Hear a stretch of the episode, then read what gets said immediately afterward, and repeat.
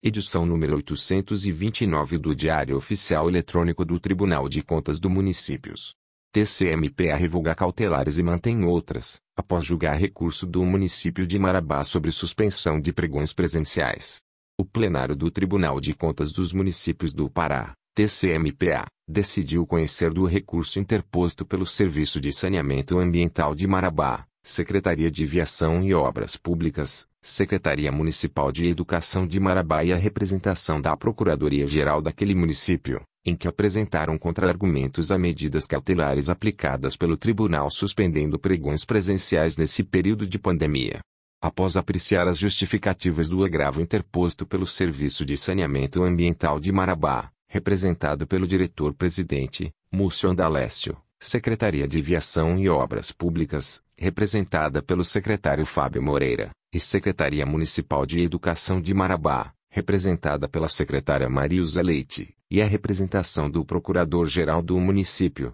Absolon Santos, contra as medidas cautelares, o tribunal decidiu revogar cautelares em quatro certames, mas ratificou os efeitos de cautelares emitidas contra outros processos licitatórios presenciais do município. A decisão foi tomada em sessão plenária virtual realizada nesta quarta-feira, 2207. Os resultados das sessões plenárias estão disponíveis no portal www.tcm.pa.gov.br, no link Pautas Eletrônicas e Decisões. As matérias desta edição: Publicação de ato julgamento, Despacho de admissibilidade, Edital de notificação, Notificação,